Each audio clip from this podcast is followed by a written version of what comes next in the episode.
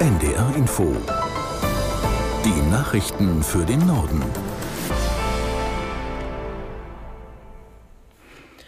Um 9 Uhr mit Juliette Groß. Bundeswirtschaftsminister Habeck ist am späten Abend von protestierenden Bauern daran gehindert worden, eine Fähre in Schlüttsiel zu verlassen. Der Vizekanzler musste zunächst zur Hallig-Hoge zurückfahren, konnte aber in der Nacht ans Festland gebracht werden. Aus Schlüttsiel Jochen Dominikus. Der Minister wirkte bei seiner Ankunft sichtlich genervt und auch etwas müde. Zum Vorfall äußern wollte er sich nicht und verwies darauf, dass er auf einer privaten Reise sei und man das bitte respektieren solle.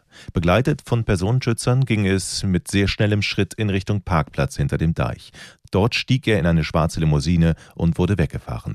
100 Landwirte hatten ihn am Abend nach Bekanntwerden seines Urlaubsortes in sozialen Netzwerken mit ihren Traktoren abgefangen, um gegen Agrarkürzung zu demonstrieren. Einige versuchten sogar die Fähre zu stürmen. Es kam zu einem Handgemenge mit der Polizei, die daraufhin Pfefferspray einsetzte. Der Minister musste sich in Sicherheit bringen und mit der Fähre zurück auf die Hallig fahren. Viele schleswig-holsteinische Bundestagsabgeordnete zeigten sich parteiübergreifend schockiert und verurteilten die Ausschreitung scharf. Deutlich mehr als drei Viertel der Deutschen gehen mit Verunsicherung ins neue Jahr. Das geht aus dem Deutschland-Trend von Infratest DIMAP im Auftrag der ARD hervor. Grund dafür sind unter anderem der Klimawandel und die Kriege im Nahen Osten und der Ukraine.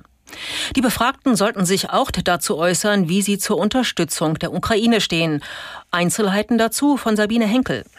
Mittlerweile sagen gut 40 Prozent, dass Deutschland für die Ukraine zu viel Geld ausgibt. Was Waffenlieferungen angeht, da sieht die Bereitschaft zu helfen etwas anders aus. Sie hat sogar zugenommen in der letzten Zeit. Bemerkenswert ist eine Aussage dazu, ob die Ukraine Russland einige Gebiete überlassen soll, damit der Krieg beendet werden kann. 44 Prozent denken so, deutlich mehr als bislang. Das sind vor allem diejenigen, die angeben, die AfD wählen zu wollen.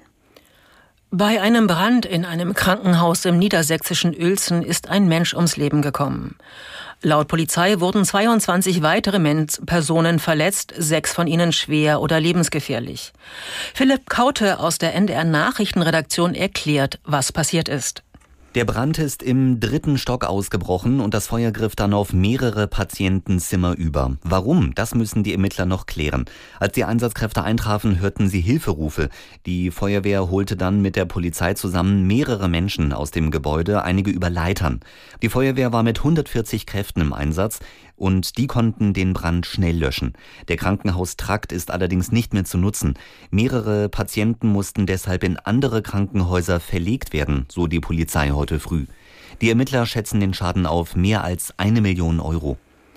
Das Ende des Dauerregens könnte den Hochwassergebieten etwas Entlastung bringen. An vielen Flüssen und Bächen bleiben die Pegelstände aber hoch. Die Lagezentren rechnen noch mindestens bis Sonntag mit Überschwemmungsgefahr. Einsatzkräfte kontrollieren weiter die Deiche auf mögliche Schäden. In Niedersachsen gibt es zum Teil auch Warnungen wegen des ansteigenden Grundwassers. Der verstorbene CDU-Politiker Wolfgang Schäuble wird heute in seiner Heimatstadt Offenburg beigesetzt. Zuvor gibt es in der evangelischen Stadtkirche einen Trauergottesdienst. Schäuble war am zweiten Weihnachtstag im Alter von 81 Jahren gestorben. Aus Offenburg Christoph Ebner. Es ist eine öffentliche Trauerfeier, das war Schäubles ausdrücklicher Wunsch. Der baden-württembergische Ministerpräsident Kretschmann wird sprechen und die CDU-Bundes- und Landesvorsitzenden Merz und Hagel und für die Familie Christine Strobel als älteste Tochter. Schäuble war bis zu seinem Tod Mitglied im Deutschen Bundestag. Er war Kanzleramtschef, Fraktionschef, CDU-Chef, Minister und Bundestagspräsident, aber immer auch eng verbunden mit der Region am Oberrhein, mit dem Elsass und mit Baden. Der Unternehmer Günther Vielmann ist tot.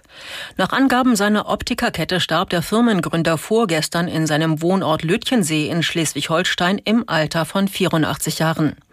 Vielmann hatte Anfang der 1970er Jahre sein erstes Geschäft in Cuxhaven eröffnet, sein Unternehmen innerhalb weniger Jahre zum Marktführer in Deutschland ausgebaut und war später auch in zahlreichen europäischen Ländern expandiert. Das waren die Nachrichten.